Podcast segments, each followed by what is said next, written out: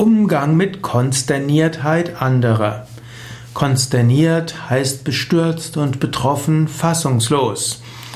Man spricht heute nicht so häufig mehr von Konsterniertheit oder von Konsternieren, aber man spricht schon davon, er ist jetzt total konsterniert. Also, wenn jemand etwas erlebt, was er überhaupt nicht erwartet hat, dann ist er konsterniert. Wie gehst du dann damit um, wenn dort plötzlich jemand dermaßen konsterniert ist, dass er nicht reagieren kann? Am besten, du gibst ihm eine etwas Zeit. Wenn plötzlich etwas kommt, was den anderen total überrascht, braucht er vermutlich etwas Zeit, das zu verdauen. Die menschliche Psyche wird fertig mit sehr vielem. Nicht mit allem, aber mit sehr vielem. Manches verstehen Menschen einfach, wenn man ihnen Zeit gibt. Manchmal hilft es, ins, einen Kräutertee einzuschenken. Manchmal hilft es danach, mit jemandem spazieren zu gehen.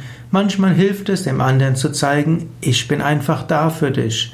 Manche Menschen brauchen das Gespräch mit einem anderen, manche brauchen ihre Ruhe.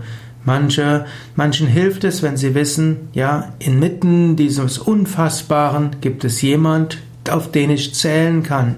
Es gibt jemand, der mit mir fühlt. So ist Mitgefühl und auch Anbieten von Hilfe oder einfach Dasein hilfreich, um einem Menschen, der gerade konsterniert ist, wieder zu seiner Fassung und Kontenance zu verhelfen.